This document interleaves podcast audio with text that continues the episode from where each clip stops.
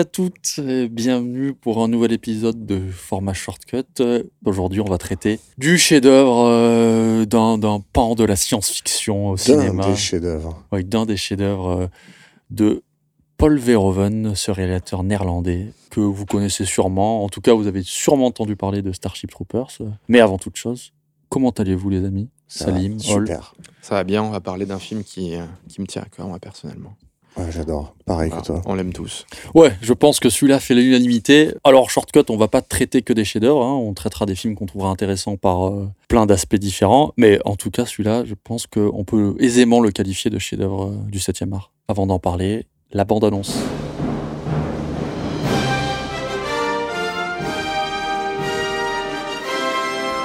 Engagez-vous.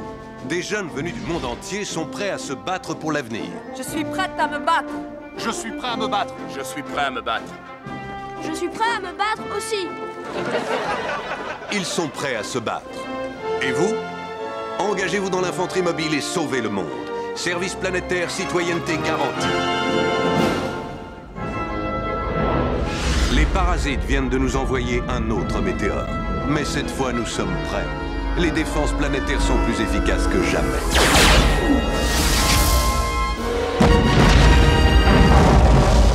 Pourquoi nous combattons.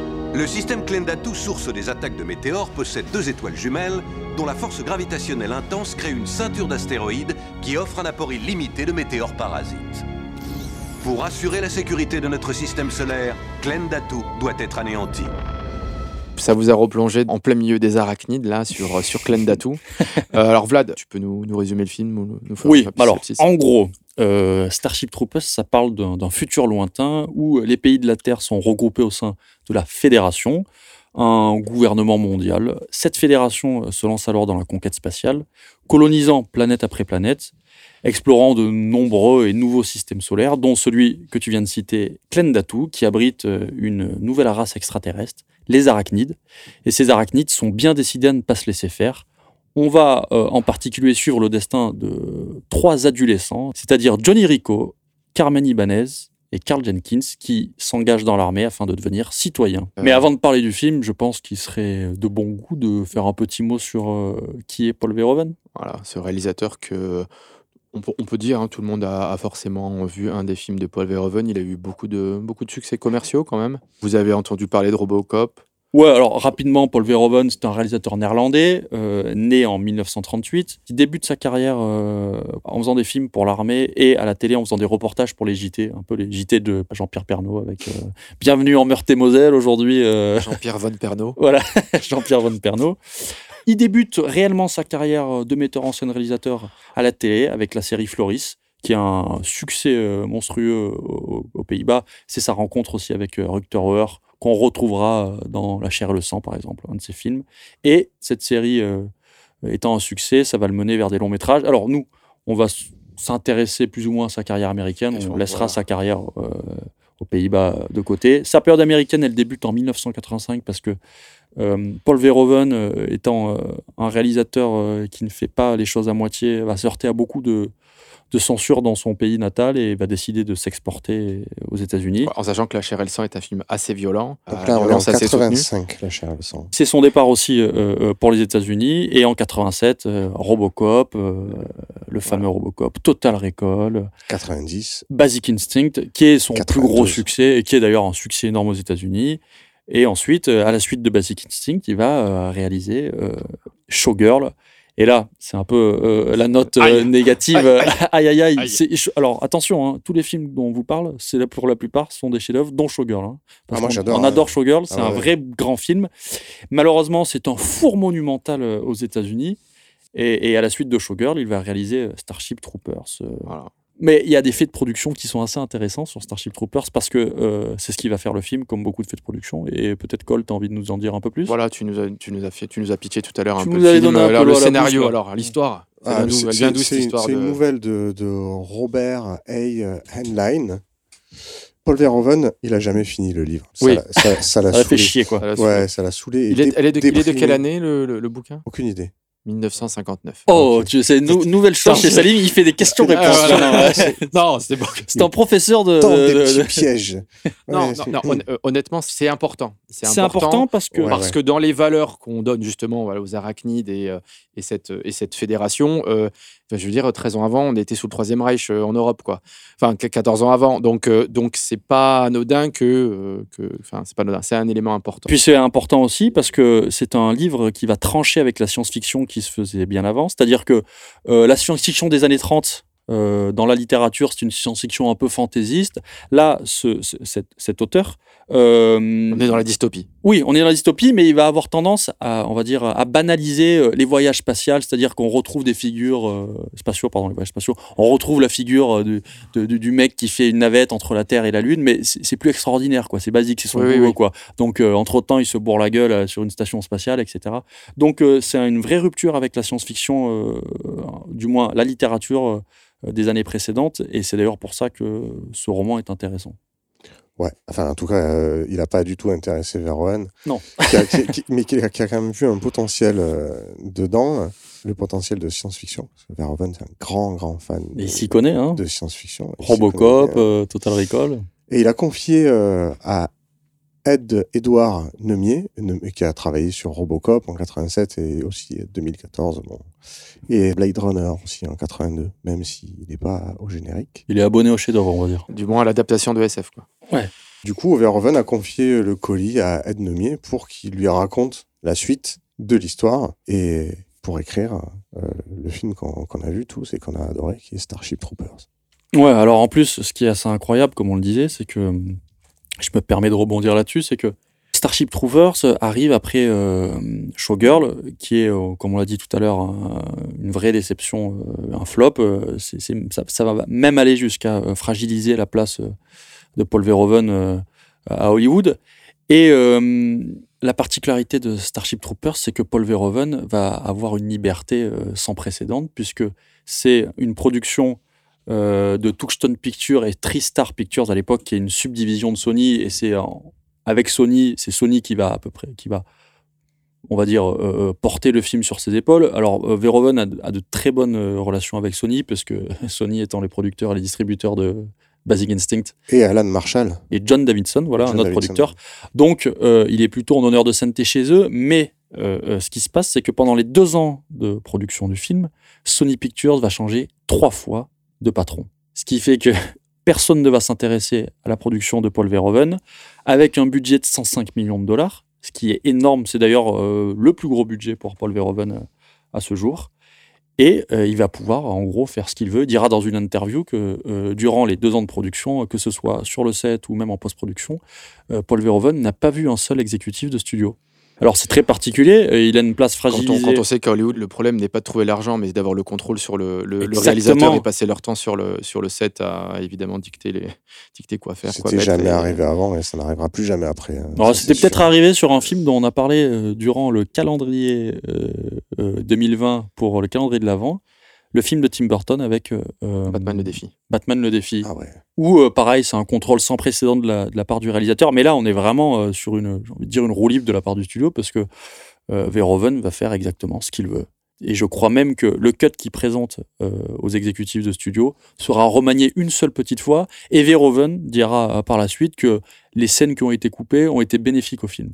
Ouais. Donc, on a, avec Starship Troopers en termes de production, on a le film exact que voulait son réalisateur, ce qui arrive très rarement. ouais. D'ailleurs, tu disais que Verhoeven, c'était c'était son film. euh, C'était son film préféré, Préféré de sa ouais, filmo. de sa C'est filmographie. pas rien quand même. Ouais, ça fait beaucoup. Alors, euh, on peut parler un peu des effets spéciaux, puisque ça représente, euh, euh, non des moindres, la, plus, la Voilà. moitié du budget. Un peu, hein. Voilà, donc qu'est-ce qu'on y voit? On voit des, les arachnides euh, qui Ouais. sont de temps en temps en, en- en- en CGI et de temps en temps des maquettes qui sont utilisées euh, pour, euh, pour les plans ultra rapprochés Et avec on- les, on- les comédiens. Ah ouais, des robots Ouais, ouais. construits, ouais, ouais. Voilà, c'est ça. Ouais, il y a eu de l'animatronique. On doit ces arachnides à Phil Tippett, euh, qui est imposé par euh, Paul Verhoeven, avec lequel il avait travaillé euh, sur Robocop. Pour vous replacer Phil Tippett, hein, c'est juste Robocop, Jurassic Park, Star Wars. Disons que c'est Monsieur Créature. Euh, aux effets spéciaux, les responsables des vaisseaux, on retrouve Scott E. Anderson, euh, qui bosse pour Sony Picture Images, et aussi, et comme toujours, ILM. Donc les anciens qui ont travaillé sur Star Wars reviennent travailler sur un film de science-fiction. Euh, et ça se sent parce que les effets spéciaux, euh, pour avoir revu le film la semaine dernière, euh, sont toujours aussi beaux. Il a eu des, des prix et des awards, Ouais, ouais, il, a, mais il a principalement. été, il a été les- nommé à l'Oscar du- des meilleurs effets spéciaux, je pense. Ouais, nommé. Après, je crois qu'il y a une vingtaine ou une trentaine de prix et de awards euh, dans le monde entier. Ouais, les, Non, Sa- regardez, les on Saturn, voit- on- les on- Saturn Awards de euh, les, les fameux Saturn Ouais. Awards qui sont les, les awards de la science-fiction. euh, prix sur les, les effets et les costumes aussi. euh. Hmm. Tu me disais qu'ils avaient été réutilisés pour un autre film, non? C'est ça qui est rigolo. casques. Alors, il rapport il Parce a- que les il a costumes un peu version Troisième Reich pour la planète Ouais. des singes. Ouais, ouais, les casques ont été réutilisés sur un, un film avec Ma- Mark Wahlberg. Ma- Mark Wahlberg qui avait été casté pour Johnny Rico et qui a refusé le rôle. Et qui plus tard joue dans La planète des singes, La planète des singes, qui recycle les casques des citoyens euh, de, de Starship Troopers. Et Starship Troopers, c'est aussi un- du recyclage de décors euh, de Total Recall. Il y a beaucoup de décors de Mais Total les, intérie- les intérieurs, euh, les intérie- et surtout euh, celui du vais- des vaisseaux rappelle vraiment les intérieurs de, de, de la base martienne, de la base martienne de, de Total Et Recall. ça rappelle parce que c'est les voilà, euh, c'est ça. Non, non, mais en tout cas, Oui, puis la totalité du film est tournée en Californie, je crois. Enfin, une grande partie, si je- Non, je pas, pas pas les, pas les scènes avec les arachnides, euh, c'est tourné dans un autre état. Euh, je sais plus, je sais plus. quel- Ouais, ouais, ça c'est hors, Iowa. hors Je sais, de, je sais, je sais. Californie. Je sais Quoi qu'il en soit, comme rien n'est Ils ont tous parfait, attrapé des insolations, il faisait, Ouais. quar- il faisait 45 degrés. Euh.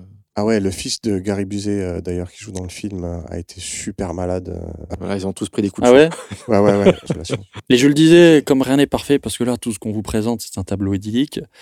L'exploitation du film sera moyenne. Le film va à peine rentrer dans ses frais. Je crois que pour 105 millions de dollars de budget, c'est 135 millions worldwide, donc c'est pas énorme.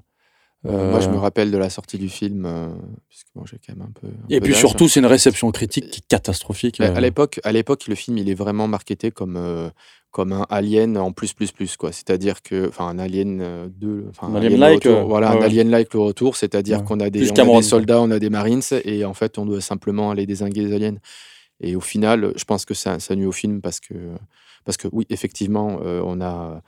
Je pense que d'ailleurs j'avais lu ça en anecdote de tournage que c'est un des films qui a tiré le plus de cartouches euh, de, tout, de toute l'histoire du cinéma. Donc effectivement, euh, ça canarde, mais, euh, mais le sous-texte et ce qui nous est présenté vaut, vaut beaucoup, vaut autant qu'un très bon Alien. Sauf que là, c'était euh, simplement un, shoot d'émol quoi, qui, qui était marketé. Et ça, ça m'étonne pas. Mais ça pose pas une- qu'il n'ait pas eu finalement sa, la- sa reconnaissance. Alors en plus avec les critiques négatives. Ouais, ouais, c'est ça. Ça, on la va y revenir plus tard dans le sens, le l'essence du film. La Enfin, question que ça pose, c'est comment, à la limite, que le, que le, grand public euh, ait une mauvaise réception du film parce qu'il est mal vendu et du coup la cible euh, qui doit être touchée ne l'est pas.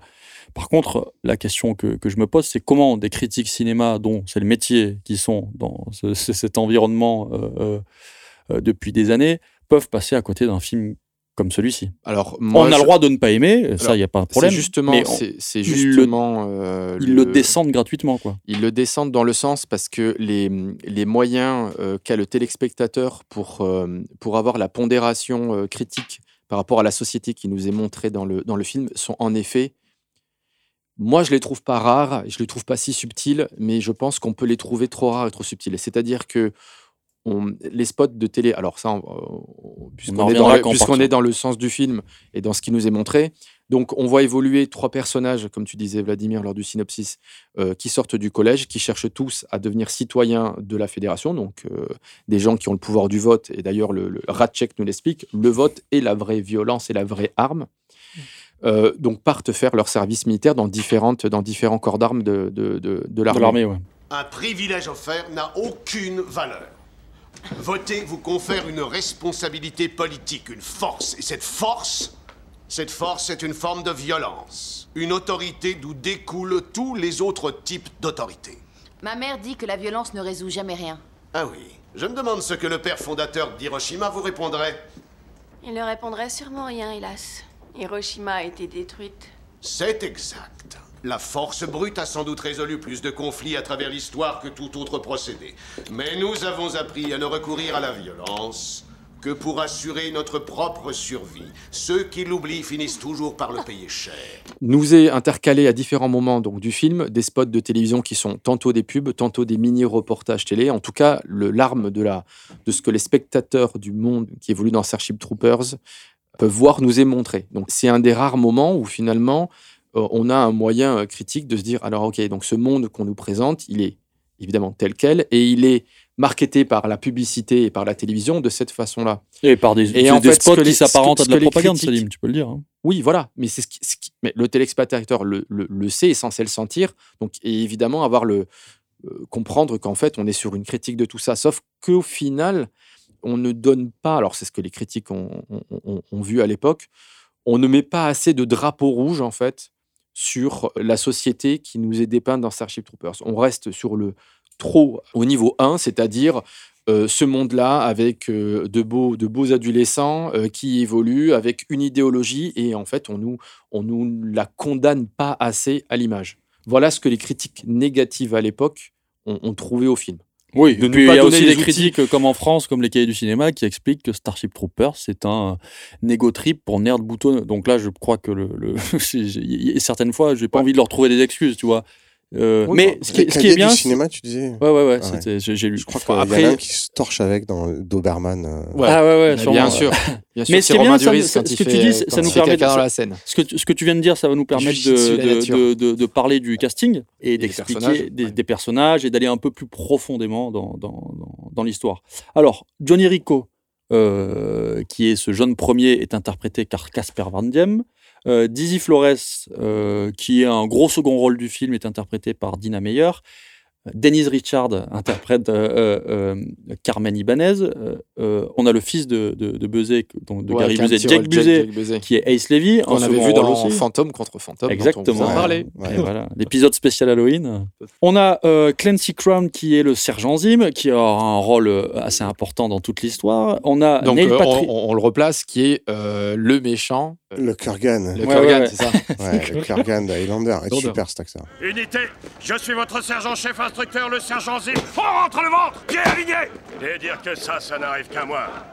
Quelle bande de macaques Jamais toute ma vie j'avais vu de crétin pareil. Le premier mot et le dernier mot qui sortiront de vos claques merde, ce sera sergent Est-ce que c'est compris? Sergent, oui, sergent Si jamais vous me trouvez trop sévère, si vous me trouvez injuste, si maman vous manque, cassez-vous C'est clair. Il On a- a- ouais. Neil Patrick Harris, que, à mon avis, la plupart des, des- des auditeurs et des spectateurs connaissent pour la série dans laquelle il a joué, euh, How I Met. How I Met Your Mother, qui joue Carl Jenkins.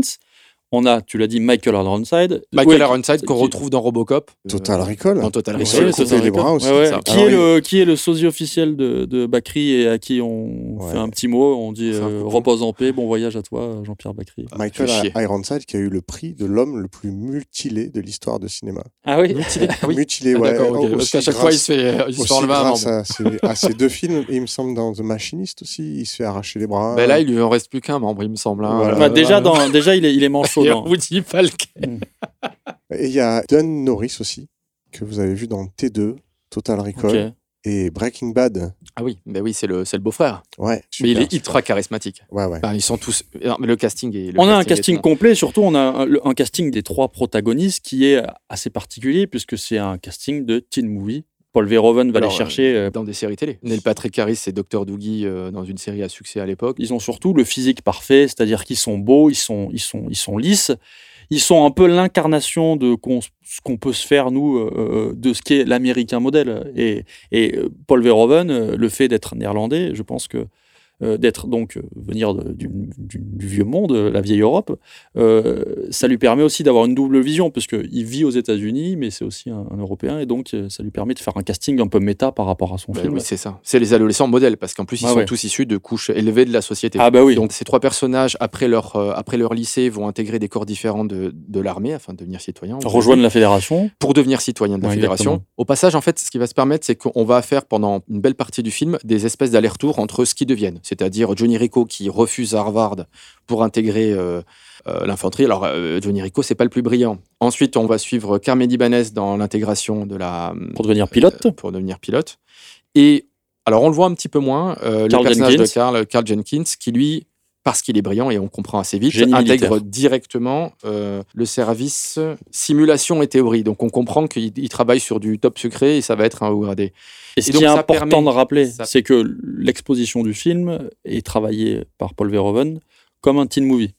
Paul Verhoeven fait plusieurs films dans son film. On a un peu l'impression, quand on est spectateur, que Il y a tous les qui- ingrédients. qui Il y a joue le, le avec match ça. de football américain euh, que, euh, auquel exactement, participe Johnny Rico. enfin le football américain, le sport inventé Ouais, d'ailleurs, euh, voilà, un on- mélange entre on- football on américain introduit le personnage de Dizzy, donc cette jeune qui est totalement amoureux de Johnny alors que lui est amoureux de. Exactement. On de a la Carmen scène de cours, on a la scène dans le lycée avec les adolescents qui s'embrassent. Alors, Donc, euh, Alors en fait, le vecteur du lycée, moi ce, qui est, ce que j'ai trouvé intéressant pour le sens du film, c'est que on, y voit ce qui est enseigné par les professeurs. Donc on a cette scène d'introduction dont, dont vous allez Cette année, nous avons passé en revue la théorie de la démocratie et la façon dont les scientifiques sociaux ont influencé son développement. La formation d'une fédération sous le contrôle des généraux et la stabilité durable qu'ils ont imposée depuis des générations.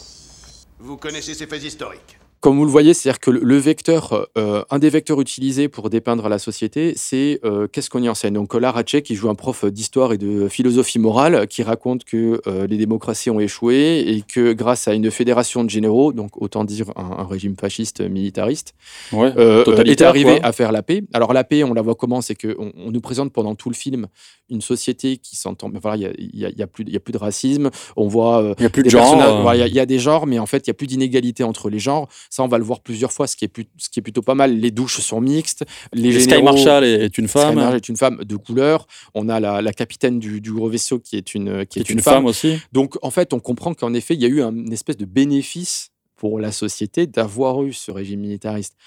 Ce qui est pas mal, c'est de voir les professeurs, les deux sont mutilés. C'est-à-dire que ce soit Ratchek, il, Il lui il a perdu, il, a perdu son bras, et aussi la prof Professeur de là, qui a les yeux brûlés. Donc, on comprend qu'en fait, Elle ressemble un peu à, à l'incarnation qu'on sait du professeur un peu fou, même sa manière de s'exprimer, ses cheveux un peu ébouriffés. Et elle prévient les jeunes. Les, les parasites ne sont Voilà. pas ce que vous croyez. Ils n'ont pas peur, ils n'ont pas d'ego. Donc, entre guillemets, ne le sous-estimez pas. Et ils ont des valeurs qu'on peut, qu'on peut admirer.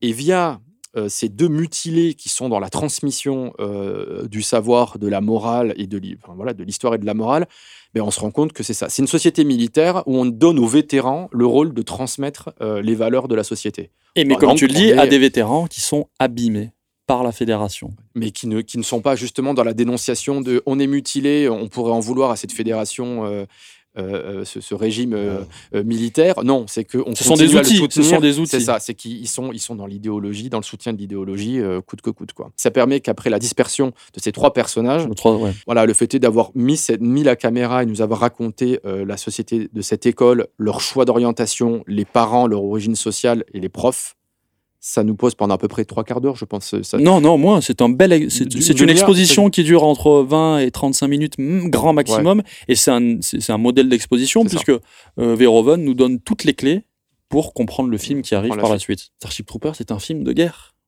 puisqu'on a des scènes de guerre qui sont euh, plutôt bien filmées. Hall, je sais que tu es un peu un spécialiste des armes ici, hein Bah, on l'a dit tout à l'heure, hein, c'est un film où il y a eu plein de munitions, enfin le plus de munitions euh, qui, a, qui a été tiré. Euh, quand, quand tu parlais de, tout à l'heure de, de films de guerre, est-ce que vous voulez montrer Verhoeven par rapport aux critiques qui ont mal perçu le film? Verhoeven a, a dit guerre rend tout le monde fasciste. Donc euh, c'est un peu ça qu'il voulait montrer dans le plus en, film. en Hollande, j'imagine que lui, il a.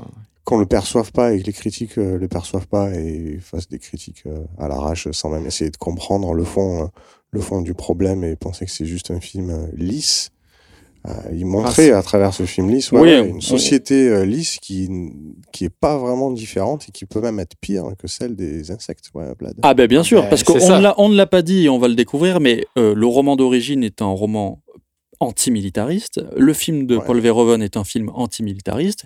Et comme tu le disais, et là c'est un élément qui est très important dans le scénario et euh, dans la narration, c'est que à aucun moment les extraterrestres, les arachnides, L'attaque. ne sont les instigateurs de l'attaque. Je Ouais, l'ai dit tout à l'heure quand on parlait du synopsis, ce sont les humains qui colonisent l'espace.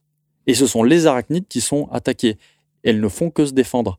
Buenos Aires, parce que c'est là où d'où viennent les familles euh, euh, euh, des trois protagonistes que l'on suit, euh, finit par disparaître parce que les arachnides envoient une météorite. D'ailleurs, il y a un, un footage de Buenos Aires, dans, on, on voit euh, des flammes, etc. Et c'est Des vraies images. Des vraies Ouais. images, ouais, des collines de Auckland qui ont cramé en, en 91, qu'il a inséré dans le film. Ouais, donc du coup, on a cet élément. euh, attention, ce sont les humains, les agresseurs, et je pense que euh, moi, le film, je l'ai pas perçu comme ça. C'est-à-dire que la première fois que j'ai vu ce film, je me dis putain génial. euh, non, j'ai pas dit putain, j'étais petit. J'ai dit waouh génial. C'est un film d'action super. Euh, je n'ai pas vu la portée, euh, on va dire euh, symbolique de toutes ces images. Donc j'ai réussi à apprécier le film, on va dire sur sa première lecture, un film d'action bien mis en scène avec des super scènes euh, d'espace, des vaisseaux magnifiques, des effets spéciaux qui sont encore, comme je le disais tout à l'heure, d'actualité. On a quand même un peu les maîtres euh, du truc. Et puis euh, ce, ce- futur quoi, qui Ouais, est présenté. La, la musique. La musique, ouais. La musique, euh, bah, c'est Basile euh, Paledouris. Il n'a pas fait énormément de trucs qu'on retrouve dans Robocop et tout. Le score est vraiment top. Le score est monstrueux. Si vous l'écoutez, vous revoyez le film.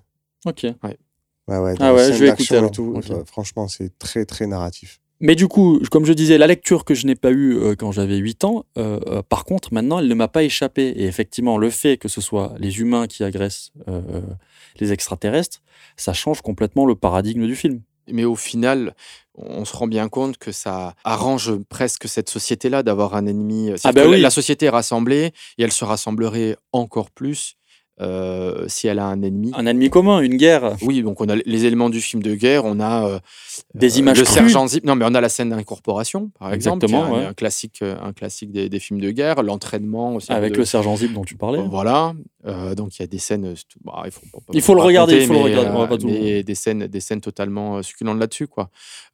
Pour le pour la prod, ce qui est très cool, c'est que ces scènes de guerre, on n'est pas dans de la multiplication par ordinateur de Pas encore de, foule, ouais. soldats, ouais. de soldats. euh, on boude jamais le plaisir de les voir en sous-nombre, quoi. C'est-à-dire que euh, très vite, dès les premières confrontations entre les hommes et les arachnides, ben, on sent que ça va être compliqué, que ça va être la boucherie, parce que euh, on sent bien qu'ils ils ont besoin de vider un chargeur euh, chacun pour pour tuer une arachnide. Donc en fait, la, la Oui. le pouvoir de, Les forces ne sont pas équilibrées. absolument. Et d'ailleurs, euh, euh, euh, Paul Verhoeven ne se gêne pas lorsqu'il s'agit de montrer des corps mutilés, des têtes explosées. Il a Euh, toujours aimé le gore. hein. Ouais, ouais, Voilà. bah ouais, ouais. Non, mais c'est un film Mais qui est très graphique. Et ce que je- et ce que, et ce que j'ai remarqué, moi, en regardant le film, c'est que euh, finalement, tous ces corps mutilés qu'on voit, ces trucs, ne me choquent pas vraiment. C'est- assez bizarre. euh, mais en fait, on, on avale plutôt bien ces scènes qui sont euh, des scènes horribles. hein. Vraiment, on voit des, des bouts de jambes, des bouts de bras, du sang, etc. Ah, des, des corps transpercés. des corps euh, transpercés. Et finalement, la scène qui, moi, me, me, me, me rebute le plus, c'est une scène dont c'est bien parce qu'on va pouvoir en parler, c'est que dans la mise en scène de Paul Verhoeven et dans son film, il y a des spots de propagande. Et il y a une scène Enfin, où on- c'est pas c'est pas des spots de propagande, c'est des spots de télé qui De sont télé. fin- Voilà, voilà, voilà, des spots de dans, Robocop. Il y a déjà ça dans Et il Robocop. utilise ça pour montrer que la société humaine est tombée dans un, une sorte de débilité. euh, mais totale. même dans, dans Mais- mais Total c'est Recall, génial puisque des- dans dans ces- Total dans Recall, spots, puisque on- T'as des débats on- un petit peu, Recall des talk shows, ouais. des talk Ouais, shows, oui, des des talk talk shows, shows, et un là- peu sportifs, ah oui, euh, avec le, le pou qui pense. exactement. Quand une colonie atteint un certain âge, au moins 300 générations, cher ami, son intellect Des progresse. insectes doués d'intelligence, j'avoue que j'aimerais les voir. Je ne crois pas avoir jamais entendu de telles sortes. Voudriez-vous vous C'est taire un certainement le débat moment, le plus s'il vous grotesque plaît auquel on ne m'ait jamais y a-t-il un parasite que personne n'aurait encore découvert, une caste dominante, un grand esprit. Un pou qui pense Franchement, votre suggestion d'une vermine intelligente est inadmissible. Et donc, il y a cette scène où on voit des, des, des, des enfants écraser des, des cafards. Et je la trouve vachement plus violente que, que des Ah humains ouais, qui ouais, se font ouais. fracasser par des Avec arachnides. la mère hystérique qui rigole. Voilà, avec la mère ça hystérique. On dirait qu'elle est sous amphétamine, euh, tu sais.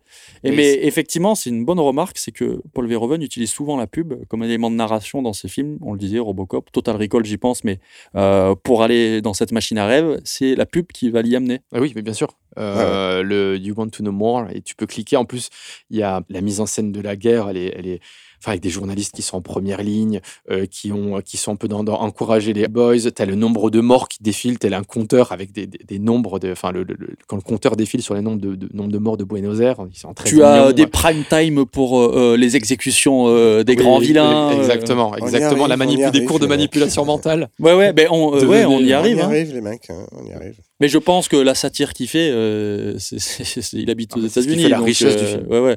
Donc euh, il y a plein d'éléments qui récupèrent de son expérience et son vécu dans ce qui est les États-Unis des années 90, où la télé, les écrans sont de plus en plus présents dans, dans les foyers. Il y a de plus en plus de publicité. On euh, on n'a qu'à voir hein, n'importe quelle retransmission d'un match de, de- de- de football américain, euh, c'est coupé toutes les 25 secondes par une pub, quoi. et ça, ça abrutit les gens au, au- au bout d'un moment, quoi. Le personnage principal s'appelle Johnny Rico. Il est censé être argentin. Il est blond aux yeux bleus. Oui.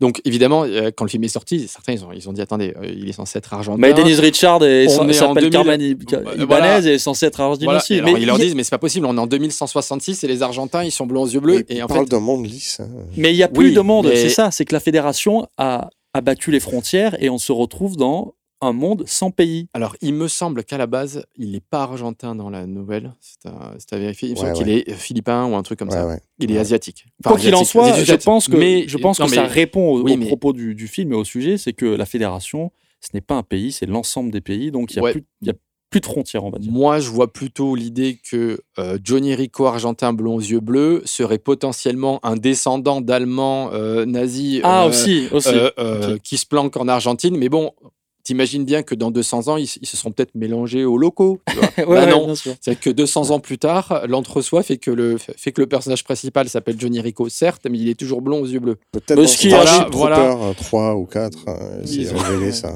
ou 6. Mais comme je le disais, donc Ah on bon, a aussi cas- ce film où on découvre la relation entre ces trois personnages qui sont le fil rouge euh, de l'intrigue. On les retrouve à chaque étape de leur, de leur évolution euh, dans le film et de leur, et de leur carrière surtout. Alors, ils se recroisent, évidemment, donc c'est c'est aussi un truc. Donc, plus tard, euh, donc, ils se sont séparés. euh, la- la- le, service, euh, le service fédéral galactique, le service fédéral galactique les a séparés. Et évidemment, ils se retrouvent euh, plus tard dans l'histoire, afin de résoudre les différents arcs narratifs qui nous ont été proposés. D'ailleurs, quand tu dis il se retrouve plus tard dans l'histoire, il y a sur le DVD plusieurs fins alternatives. Ah, je savais pas du tout ça. Et du coup, ouais, c'est bien d'acheter les DVD aussi, je, le ra- je le rappelle. C'est pas si cher et ça propose euh, du contenu euh, plutôt sympa. Il y a plein de fins narratives, dont une fin narrative où euh, Rico et Et Carmen Ibanez ouais. ouais, se remettent ensemble. Ah, ok. Voilà. Pour euh, l'idée euh, dans le film, c'était pas du tout ça. Et ça C'est la fait, euh, et ça fait partie des choses que, que Paul Verhoeven avait dit c'est bien, c'est bien de les enlever, mais il les a quand même proposées pour les fans dans le DVD. Quoi. Pour en revenir au, au triangle amoureux, donc il est assez intéressant parce que Johnny euh, Rico donc, est amoureux de Carmen Ibanez, mais il y a cette Dizzy qui lui correspond fondamentalement plus, Plus, parce ouais. qu'elle lui ressemble plus. Ils ont été dans la, dans- dans- ils ont, Ils ont sont dans l'infanterie ensemble. Ils sont dans l'infanterie ensemble. Alors, est-ce qu'ils s'engagent Est-ce qu'elle s'engage pour lui et lui s'engage dans le service civique pour, euh, pour Carmen Ibanez Ça, on, ça, on- Il ça, le dit, il le dit, il appelle Ouais, ses il le parents, dit. il le dit, je me suis engagé euh, par amour pour une fille. Mais une euh, je le trouve, euh, au final, le personnage de Carmen, c'est quand même. Enfin, celui, moi, personnellement, qui m'intéresse le moins, c'est le plus lisse. Elle était avec Johnny Rico, puis après, elle va, elle va flirter avec euh, Zander. Oui, le- c'est- vrai qu'à des moments, il pas- fait un peu penser à un love interest un peu basique. c'est- justement ça, moi, qui je trouve qui permet de garder de la distance au film. C'est-à-dire que on montre des choses graves, assez sérieuses, mais il y a ce côté euh, qui rappelle vachement les, les séries américaines. Il y a un peu Euh, ce côté sop. Et en fait, Et ça se retrouve dans la photographie du et- film aussi. Et, c'est ça. Donc, euh, que, les critiques l'aient pris totalement au sérieux. Au- Aujourd'hui, quand on regarde le film, on a du mal à comprendre les, les gens qui ont dit que le, le- le- le message du film était à, était à sens unique. euh. Et puis moi, le troisième film que j'y vois, c'est aussi une comédie parce que le film est extrêmement drôle. Ah ouais, ouais. On le- se marre. à l'armée, à la- pendant la formation. euh, C'est le Ouais. tatouage, euh, enfin, il y a de tout, quoi. On sait un film qui, qui franchement. Euh, c'est- vraiment euh, à, se, à- à se plier en deux devant certaines scènes, quoi. Ouais, c'est pas mal. C'est assez drôle. Ça reste léger quand même. En fait, en fait ça vient contrebalancer aussi la violence extrême qui, qui nous est montrée par ailleurs. Quoi. Et c'est là la grande réussite du film, je pense, c'est d'avoir réussi à nous montrer euh, euh, un monde euh, euh, sous, sous le joug d'un régime totalitaire avec euh, euh, des inspirations euh, nazies. hein. On, on parlait des costumes tout à l'heure, mais à la fin, quand ils retrouvent le cerveau, ils arrivent en imperlon euh, noir, enfin plutôt en cuir noir euh, long. Ah bah, il est habillé comme un officier comme SS. un officier euh, SS. euh, Et euh, ouais, Verhoeven, il torture le, le- il torture le l'insecte en cerveau, disant, exactement, ouais, ouais. Il a peur. ouais. il a peur et Et tout le monde applaudit. Bon, ouais. Et du coup, c'est c'est- super touchant. En fait, moi, c'était ma, ma scène triste. Mm. Et Oui, la capture d'une de la reine, pour enfin, les de la reine, insectes. d'une des, Ouais, du Mais oui, cerveau, oui, le c'est Oui, cerveau. qu'au début, les insectes, tu as envie un peu comme eux de les désinguer, mais en fait, après, tu t'aperçois que, bah non, tu as peut-être peut un peu plus d'empathie que ça en- envers eux parce que tu comprends qu'ils vont, eh ben, ils vont être exterminés, déjà, un, et que euh, une des scènes, euh, justement, tu parlais de cette scène de fin, alors. Euh, peut-être que dans le DVD, tu as pu voir de- des- fins alternatives là-dessus, mais cette espèce de pouvoir du contrôle de la pensée qui est un peu là et qui est pas assez, qui est, je trouve, est pas trop développé. C'est-à-dire qu'on a une scène des deux ados de Carl et, euh, et- et Johnny où on remarque que Carl, en fait, plutôt brillant, est en train de bosser sur des- du contrôle de la pensée ou, euh, ou l'influence, de- l'influence du cerveau. C'est pour ça qu'il finit en politique. hein. Eh on oui. comprend ensuite qu'il l'a peut-être aidé, ou c'est soit ses secrets défense, pour retrouver Carmen Ibanez dans une des grottes.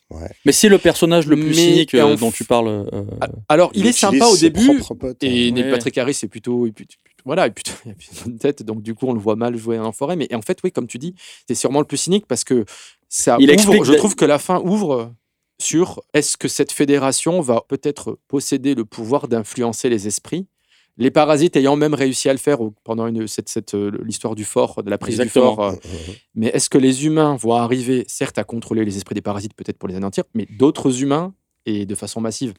Et c'est ça qui est laissé en suspens, je trouve. Et j'aurais peut-être aimé que ce soit développé un peu plus, mais c'est laissé un peu en suspens et ça laisse un peu voilà une fin ouverte sur, sur, sur le devenir de ce monde qui nous. Mais ce nous qui, est, ce qui est très bien dans le personnage de Karl Jenkins, c'est que je trouve qu'il a, un- qui, qui, qui est qu'il est euh, euh, la cupidité humaine et la cupidité que la guerre engage, c'est-à-dire qu'il explique à un moment que lui il ne peut pas prendre de décision s'il n'a pas au moins euh, euh, euh, 50 000 soldats qui sont morts.